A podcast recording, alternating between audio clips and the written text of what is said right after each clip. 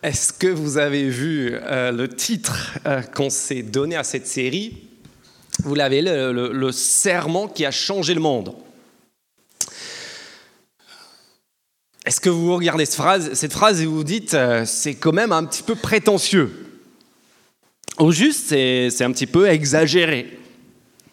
Si vous le rejoignez, on est en train de regarder ensemble le discours inaugural de Jésus de Nazareth dans l'Évangile selon Matthieu, aussi appelé le Sermon sur la montagne. Et j'aimerais juste qu'on fasse un petit exercice, un petit test pour savoir si cette prétention que ce sermon a changé le monde tient debout ou pas. Parce qu'en fait, on a tous un credo. On a tous des croyances, des valeurs, des principes sur lesquels on construit nos vies, n'est-ce pas? Et donc, on va faire un petit test.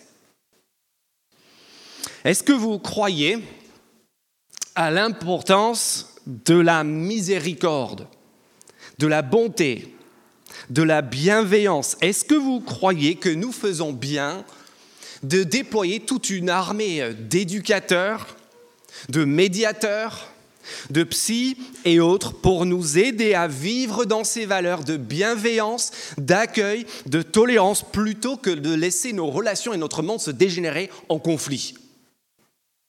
Ça vous paraît bien? Bien sûr, ça vous paraît bien. Ensuite, est-ce que vous trouvez qu'il est important de vivre dans le respect les uns avec les autres, et en particulier dans le respect de l'altérité de l'autre? Par exemple, le respect de la femme. Est-ce que ça vous paraît important, comme le fameux mouvement MeToo Balance ton porc l'a bien souligné. Est-ce que vous trouvez important qu'on puisse lutter contre la prédation sexuelle, contre la marchandisation et contre l'objectification des corps? Bien sûr que vous y croyez. Est-ce que vous croyez qu'il est important que l'on puisse vivre une société de vérité et de transparence? Pourquoi est-ce qu'on a dû fonder des organismes tels que Anticorps pour la vie politique telle que 60 millions de consommateurs dans le monde de la consommation. Pourquoi est-ce qu'hier, en marge d'une manifestation, j'ai vu un observateur avec son casque pour vérifier que tout se passe bien et des policiers avec leurs caméras? C'est parce que nous sommes attachés à la vérité. Parce que nous ne voulons pas d'un monde de magouilles et de mensonges. Est-ce que vous croyez, en regardant peut-être les infos à l'international, qu'il est important que l'on apprenne à vivre la désescalade? D'en finir avec cette spirale de violence infernale qui nous tire toujours plus vers le bas. Est-ce que vous croyez à toutes ces choses-là? Bien sûr que vous y croyez. Mais est-ce que vous savez pourquoi vous y croyez? En fait, vous y croyez parce que vous croyez Jésus. Parce que tout ce que je viens de vous expliquer là, en fait, c'est juste un résumé de ce que nous avons vu ici ces trois dernières semaines dans l'évangile de Matthieu, du verset 21 jusqu'au verset 48 une révolution qui a, influencé profondément la, la, pensée de notre culture, qui est devenue en fait, comme un auteur l'a dit, l'air que nous respirons. Et en fait, ce serment a changé le monde à un tel point que nous ne nous en rendons même pas compte. Vous voyez cela, un poisson qui nage dans l'eau, il ne sait pas qu'il est dans l'eau. Et nous, quand nous nageons dans ces valeurs, nous ne savons pas que nous sommes en train de nager dedans, sauf que ces valeurs sont des valeurs profondément chrétiennes. Et si on voyage dans le monde, dans d'autres cultures, et si nous voyageons dans le temps, à d'autres époques, nous découvrons que nos valeurs, ce qui nous paraît comme une évidence, comme normal, en fait, sont, sont des croyances et des valeurs profondément différentes, profondément étranges. Et en fait, quand on regarde, quand on entend ces paroles de Jésus, nous découvrons, peut-être pour ceux parmi nous ici qui, qui, qui ne se diraient pas ce matin croyants ou chrétiens, on découvre au fur et à mesure qu'on écoute Jésus qu'en fait, nous, sommes peut-être un peu plus proches de Jésus que nous ne, l'imaginions. Mais il n'y a pas que ça. Il n'y a pas juste le fait que ces paroles nous unissent et, viennent parler à, nos croyances, nos valeurs partagées, nos credos. Il y a aussi le fait que ces paroles sont extrêmement concrètes. Ça, c'est une objection qu'on entend peut-être des fois ou que vous avez peut-être, peut-être même en tant que chrétien, vous dites, oui, c'est très bien vos valeurs, c'est très bien vos belles déclarations, mais en fait, qu'est-ce que ça change dans le vrai, dans le concret? Et on a vu ces dernières semaines que, le, royaume de Jésus, le fait de vivre sous son influence, vient toucher absolument tous les aspects de nos vies et en particulier nos relations aux autres. Et j'aimerais juste prendre quelques secondes maintenant pour qu'on se situe dans le déroulement de ce serment. Parce que ça fait quelques semaines qu'on est dedans et peut-être que les semaines passent juste comme ça et on ne sait plus très bien où on en est. On est en train de regarder les chapitres 5 au 7 de l'évangile de Matthieu, ce serment sur la montagne. Et ces chapitres fonctionnent de la façon suivante. Cela commence dans les 20 premiers versets par Jésus qui expose, avant de rentrer dans le concret, dans le détail, il expose les principes de son royaume. Regardez avec moi dans la Bible et vous verrez ça. À la page 619, je vous invite à revenir, ça va vous aider juste à visualiser ce qu'on est en train de faire. Les 20 premiers versets du chapitre 5 où Jésus expose les principes, l'ADN, les valeurs de son royaume. D'abord avec les béatitudes, les versets 1 à 12. Les huit heureux ceux qui.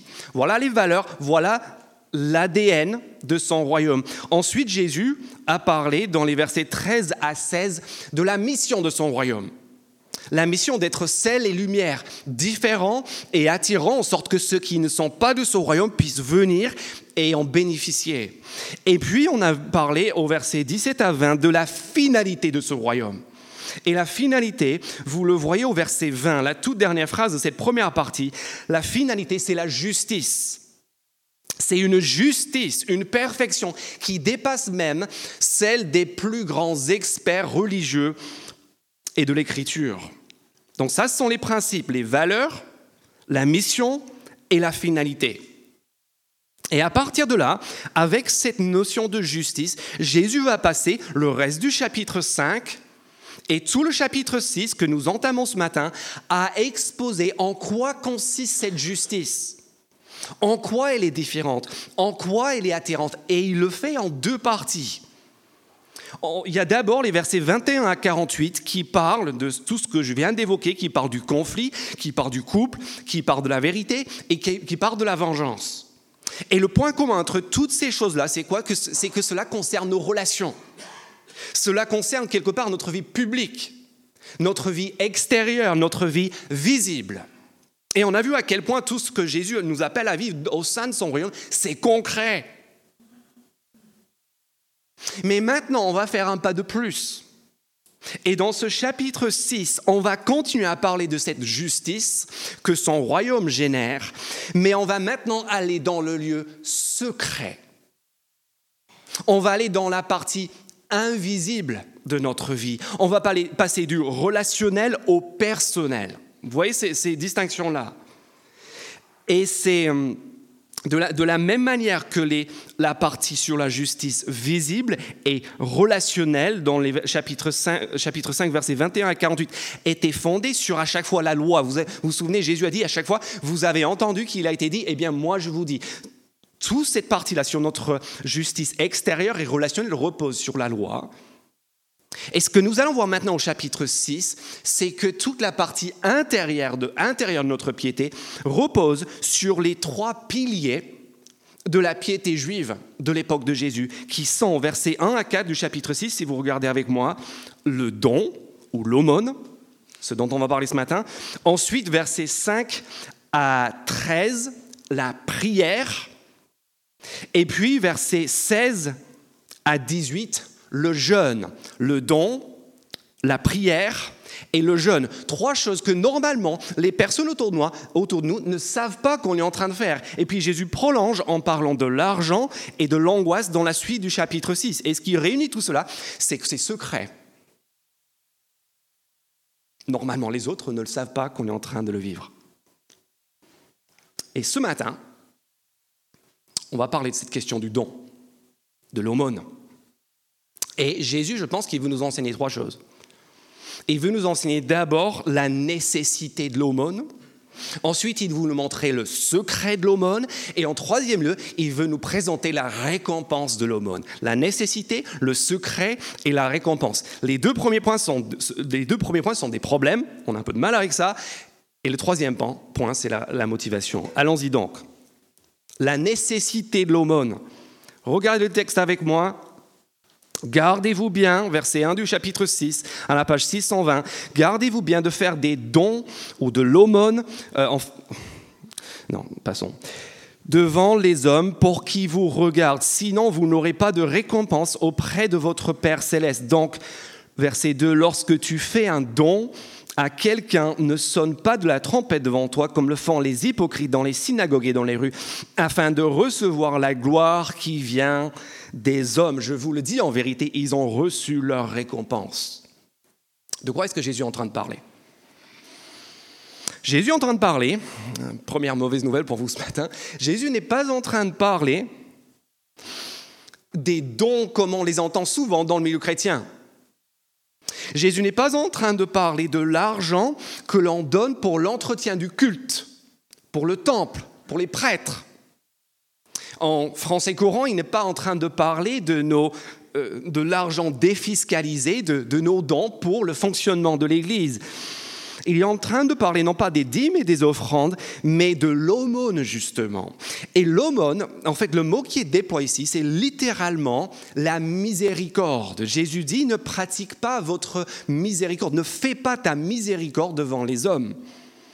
Et c'est une, euh, c'est une formulation technique qui désigne un don financier, mais la racine de l'idée, c'est la miséricorde, c'est la bonté.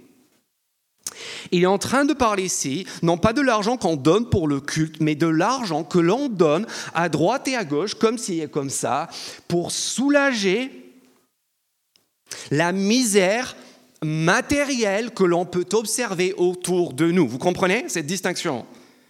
Comment est-ce qu'on fait pour donner de l'argent dont personne n'est au courant, sauf peut-être le bénéficiaire, pour soulager la misère et pour répondre à des besoins matériels concrets qui peuvent se présenter autour de nous? Et ce que Jésus est en train de dire, la première chose que je vous fais remarquer avec moi, c'est que Jésus ne présente pas cette pratique comme une option dans son royaume.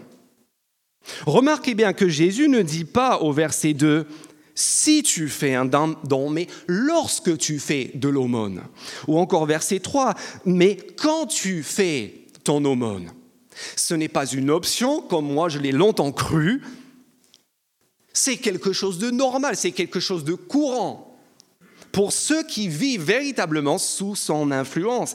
Et cela ne devrait pas nous étonner parce que le même mot a été déployé dans les béatitudes. Revenez une page en arrière avec moi et regardez ce que nous lisons au verset 7. Heureux ceux qui font preuve de 5, 7.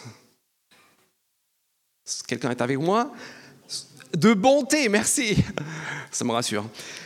Verset 7, heureux sont ceux qui font preuve de bonté ou de miséricorde, parce qu'on aura de la miséricorde envers eux. C'est le même mot qui est à la racine de notre mot don ici, euh, bonté, miséricorde. Jésus est en train de nous montrer qu'en fait, ces piliers de la piété juive de son époque, que sont l'aumône, la prière et le jeûne, ne sont pas des curiosités pour quelques ascètes ce ne sont pas des trucs bizarres qui sont pratiqués par une poignée de, têtes brûlées, de, marginaux qui, voilà, qui, sont sur un, niveau autre de spirit. Il est en train de dire, non, ça, c'est l'essence même de mon royaume. Or, qu'est-ce que le don? L'argent que l'on donne pour soulager la misère matérielle, si ce n'est la miséricorde la bonté de ceux qui ont des moyens envers ceux qui n'en ont pas mis en action.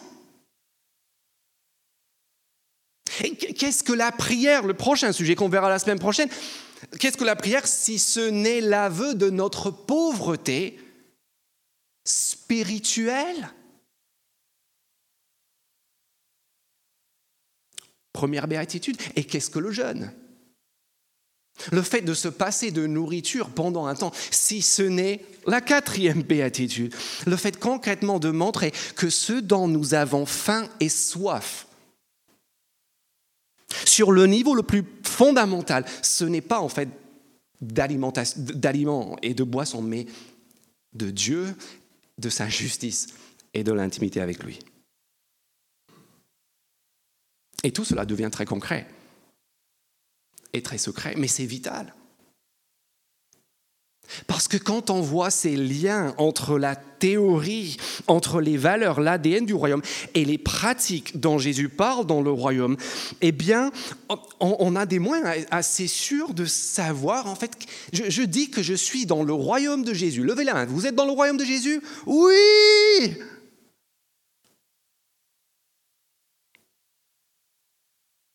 Qu'est-ce qui me dit en fait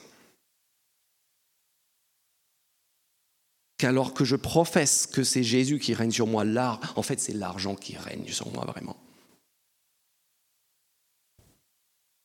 Dans mon expérience, il y a une seule chose qui me montre que c'est Jésus et pas l'argent qui règne sur moi.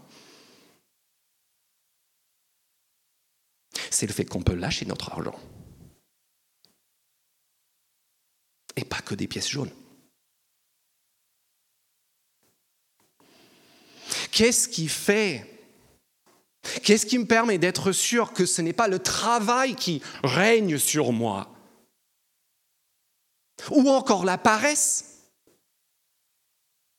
Le fait que je suis capable d'interrompre mon travail, de cesser mon hyperactivité pour me mettre à genoux et prier, m'adresser à mon Père céleste. Qu'est-ce qui fait que, manque que je ne suis pas non plus esclave de la paresse?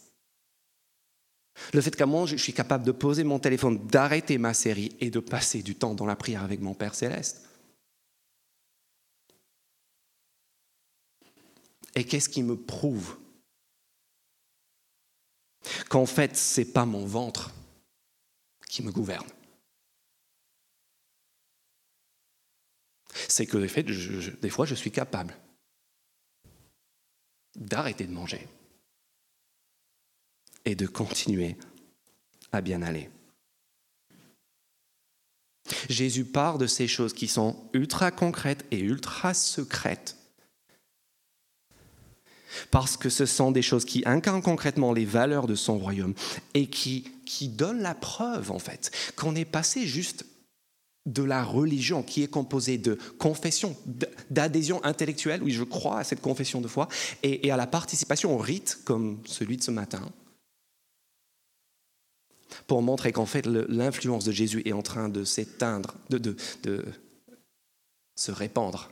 C'est quoi le mot que je cherche? S'étendre, merci, véritablement, dans mon cœur et dans ma vie. Donc, s'agissant de l'aumône, on passe des grands discours à la réalité. Et là aussi, on voit qu'on n'est pas si loin de plein de gens qu'on peut observer autour de nous. Parce que c'est très facile pour un chrétien, comme c'est très facile pour un humaniste, de dire, moi, Teddy nous l'a rappelé la semaine dernière, moi j'aime l'homme. Moi j'aime les associations. Très bien. Prochaine question, combien de tes revenus sont donc dédiés à ces hommes et à ces associations que tu aimes tant? Parce qu'en fait, pour savoir ce que l'on aime vraiment, il ne faut pas écouter nos grandes déclarations. Moi, je peux dire à ma femme, chérie, je t'aime de tout mon cœur. Je t'aime d'un amour éternel. La flamme de mon amour pour toi ne s'éteindra jamais. Mais si concrètement, au jour le jour, ça, ça fait pas mal, mal, des fois, mais si au jour le jour, mes actes et mon comportement sont en train de contredire cela, que, valent mes déclarations De la même manière, on dit, on aime les, gens, on aime les pauvres. On trouve que c'est bien l'entraide et, et, le vivre ensemble. Mais qu'est-ce que je fais? Qu'est-ce que ça fait comme impact sur mon compte bancaire? C'est la question que Jésus relève. Et en fait, ce n'est pas juste la question que Jésus relève, c'est la question que tout le Nouveau Testament relève. Et j'aimerais juste vous inviter à faire quelque chose que je fais jamais, c'est tourner la page et d'aller regarder l'épître de Jacques. Et je le fais tellement jamais que je n'ai même pas la page. C'est juste après Hébreu normalement. Jacques chapitre 2, qui se trouve à la page 797. Merci. Et Jacques, en fait, si vous voulez un autre écrit de la Bible qui reprend plein d'éléments du serment sur la montagne, allez, voir Jacques, c'est beaucoup d'écho à ce serment. Et je vais juste lire chapitre 2, verset 14. Mes frères et sœurs, Que sert-il à quelqu'un de dire qu'il a la foi s'il n'a pas les œuvres? Que Cette foi peut-elle le sauver Si un frère ou une sœur sont nus et manquent de la nourriture de chaque jour, et que l'un de vous leur dise Partez en paix, mettez-vous au chaud et rassasiez-vous sans pourvoir à leurs besoins physiques, à quoi cela sert-il? Il en va de même pour la foi. Si elle ne produit pas d'œuvres, elle est morte en elle-même. Vous voyez l'exemple que Jacques y prend pour dire est-ce que ta voix est vraie? Bah, qu'est-ce que, Est-ce que tu dis? Bon courage, va, te réchauffer, va, va, manger un bon plat, mais sans rien faire Ou est-ce qu'en fait tu es capable de sortir le porte-monnaie et de faire quelque chose pour cette personne? Parce que si on est juste dans les bonnes intentions d'après Jésus et d'après Jacques, en fait notre foi elle est morte. Parce qu'elle n'est pas accompagnée de faits. On est dans la religion, on n'est pas dans le royaume. Et c'est là où se trouve aussi notre société tout entière. En fait, statistiquement, économiquement, on peut démontrer que nous sommes aujourd'hui en Occident plus riches qu'on ne l'a jamais été.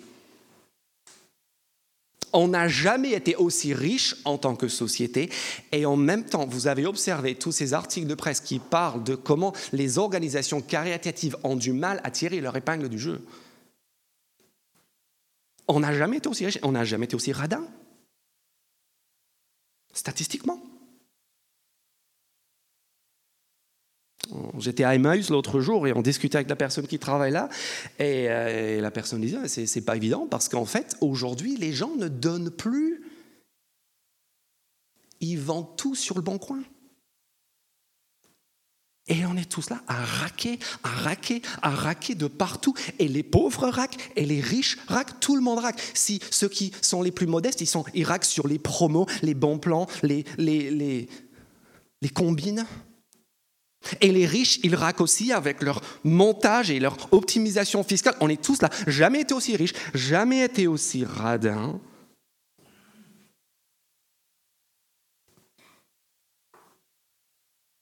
Parce qu'on est dans la religion.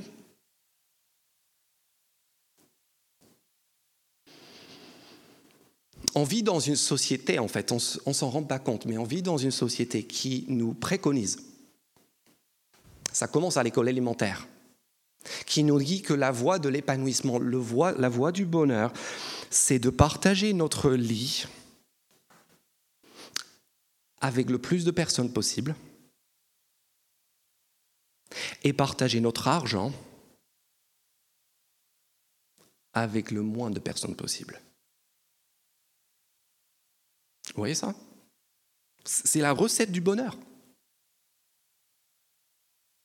Et en fait, c'était précisément sur ce point-là que les premiers chrétiens déroutaient radicalement tous leurs contemporains. Leurs contemporains disaient, mais on ne comprend pas ces gens, ils sont bizarres.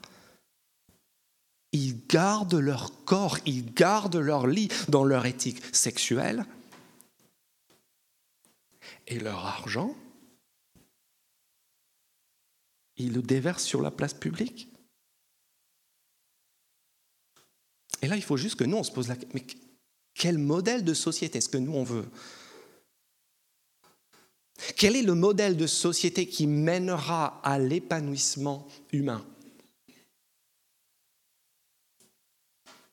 On a ici une incroyable opportunité d'être une contre-culture incroyable. D'être profondément différent et profondément attirant. Et je me dis peut-être que si on est parfois déçu, on trouve que en fait notre Église ne rayonne pas autant qu'elle pourrait, n'interpelle et ne touche pas plus de personnes, je, me demande, est-ce que ici, ce ne serait pas un endroit pour commencer?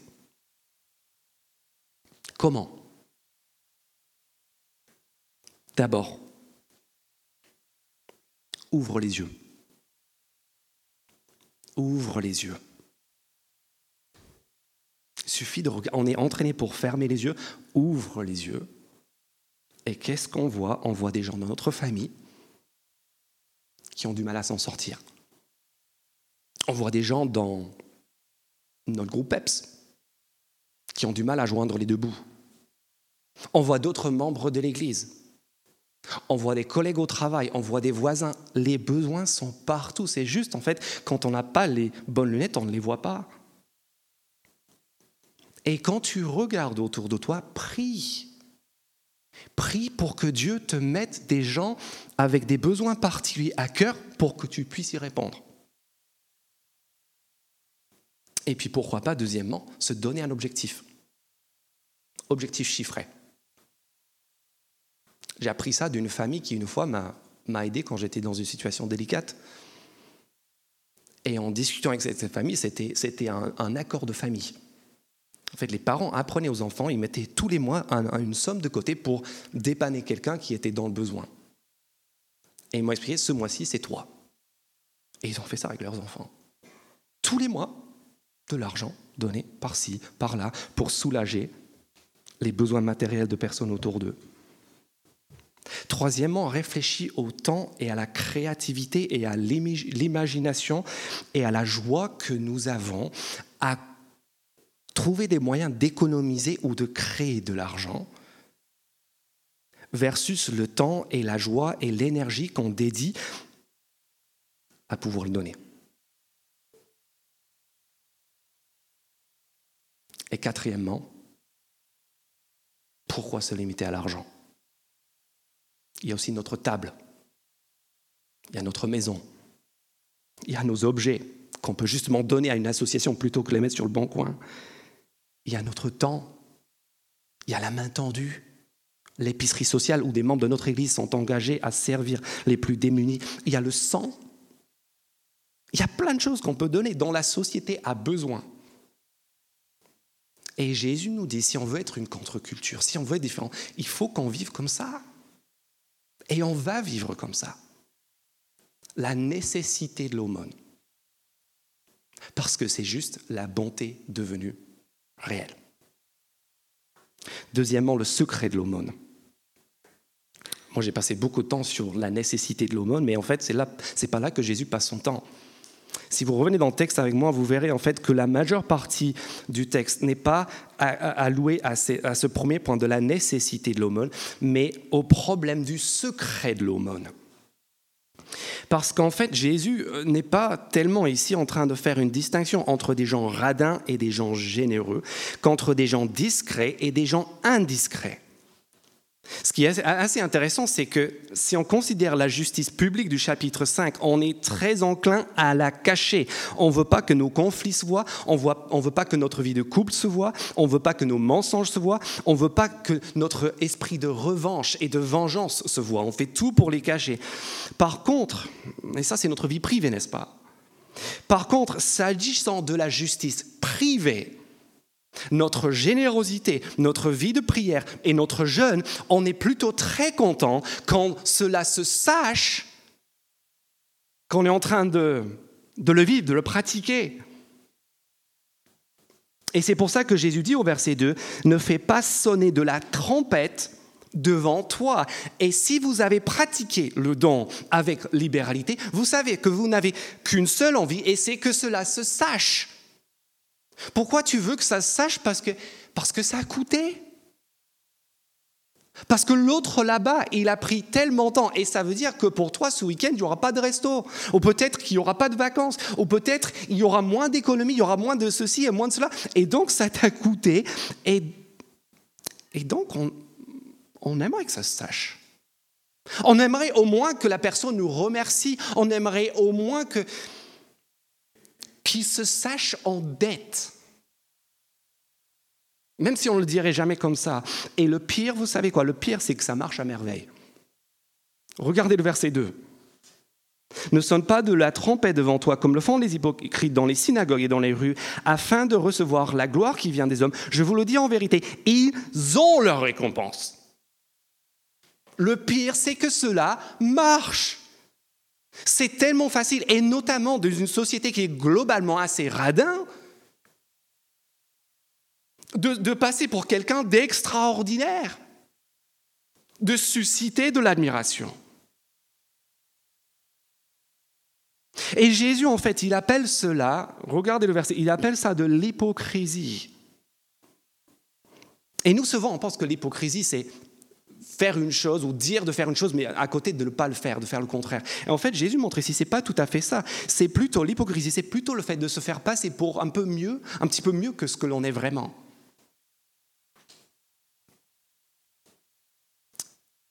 Et le pire du pire, c'est le verset 3. C'est que même quand on arrive à, à cacher notre générosité aux autres, il y a toujours notre main gauche est là pour nous dépanner. Vous savez ce qu'elle fait, votre main gauche? Ta main gauche, elle te fait savourer ce don. Tu donnes, ah, et là tu fais ça. Tu masses ton ego. John Stott, il dit ceci en commentant ce texte, il dit, la main droite donne et la main gauche, vous savez ce qu'elle fait furieusement? Elle applaudit. Bravo Et une fois que, c'est pas juste quand tu fais, une fois de suite, tu, te le remémores. Hmm, tu savores ce sacrifice de bonne odeur. Et en fait, tu te justifies, je me justifie. Et je me dis, je me rassure et je m'élève, parce que je parie que je suis beaucoup plus généreux que l'autre là-bas.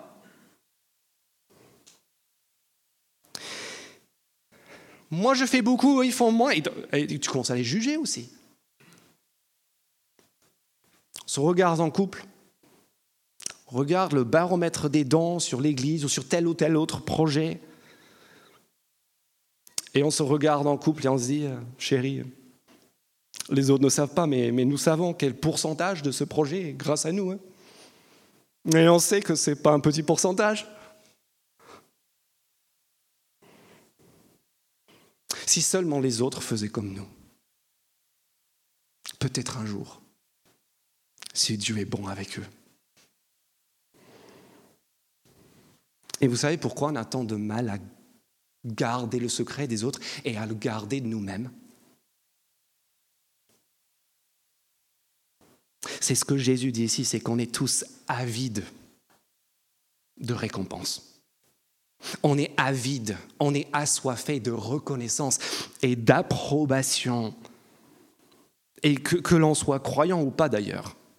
On est tous, absolument tous, dans, un schéma de respect de code, de règles écrites ou non écrites, dans, ce que l'on fait, de comment on parle, de, comment on s'habille, absolument. Dans un, pour, et ces comportements ont pour but de justifier notre existence.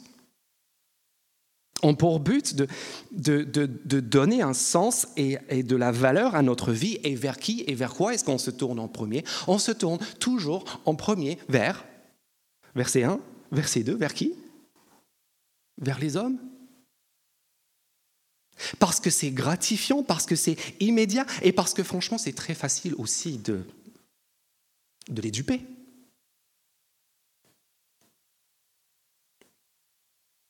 Valide-moi, accepte-moi, approuve-moi, reconnais-moi et sur quelle base les amis? Toujours sur la même base. Sur la base de mes œuvres, sur la base de ce que j'ai fait. Ma tenue, mon travail, mon salaire, ma maison, mon téléphone, ma répartie, mes abdos, mes diplômes, mon expérience, tous les moyens sont bons. Même s'il faut que je me vante de ma spiritualité, tous les moyens sont bons pour que les autres me disent, me montrent que je compte, que j'en vaux la peine, que j'existe.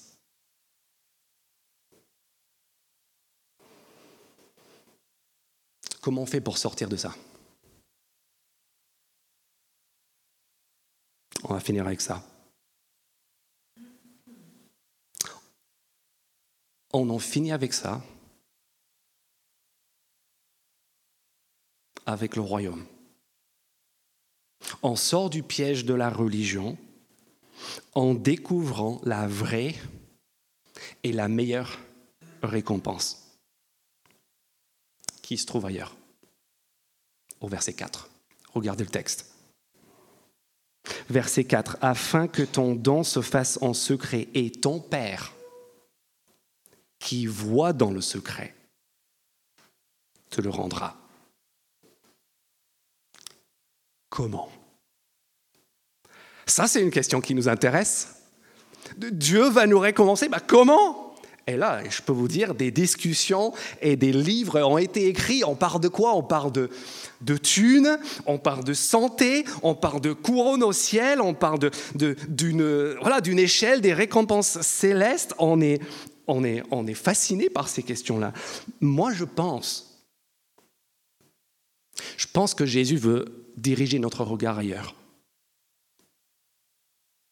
Je pense que Jésus ne veut pas tant nous diriger les regards sur la récompense, euh, l'avantage personnel que sur la relation avec notre Père.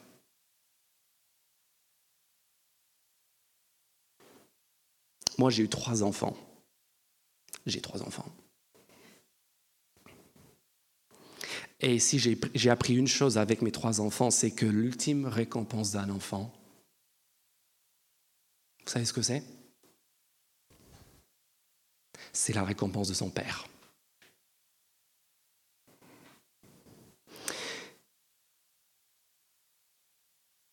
Quand un enfant est tout petit, qu'est-ce qu'il veut faire? Il veut faire comme papa.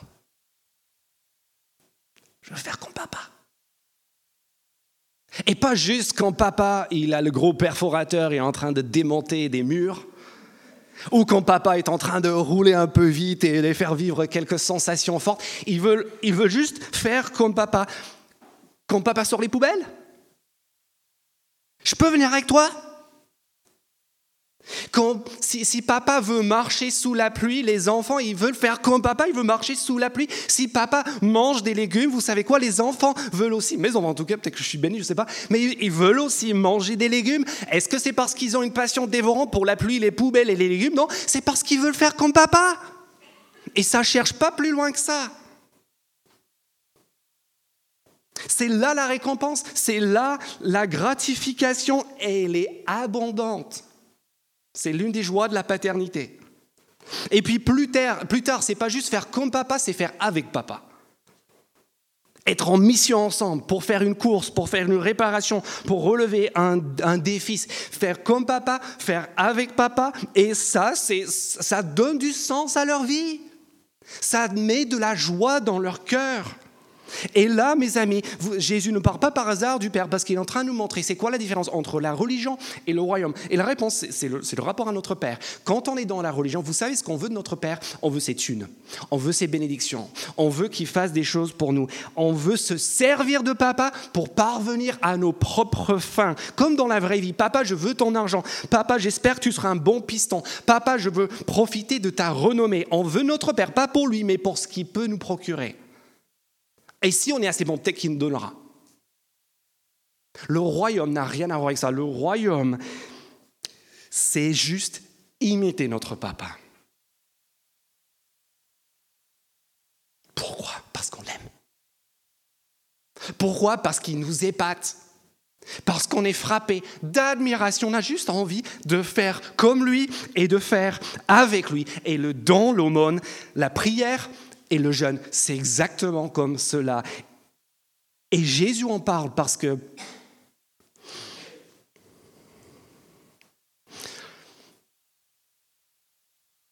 parce que c'est là que l'on voit ce que l'on veut vraiment. Parce qu'il n'y a pas de récompense publique pour une vie de prière soutenue et profonde. Il n'y a pas de reconnaissance publique pour la libéralité lorsque ta main droite ne sait pas ce que ta main gauche fait. Il n'y a pas d'applaudissement quand tu jeûnes. Parce que les autres ne le savent pas. Et donc, ça veut dire quoi? Ça veut dire qu'il y a une seule réponse, euh, une seule récompense, une seule motivation, et c'est ton Père.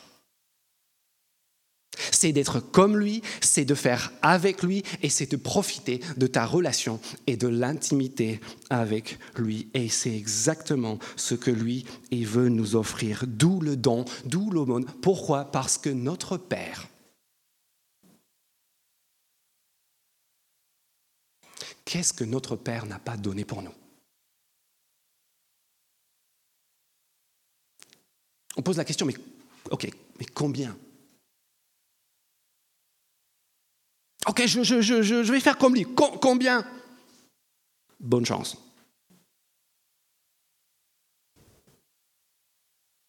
Parce que notre Père, c'est celui qui a tout donné pour nous.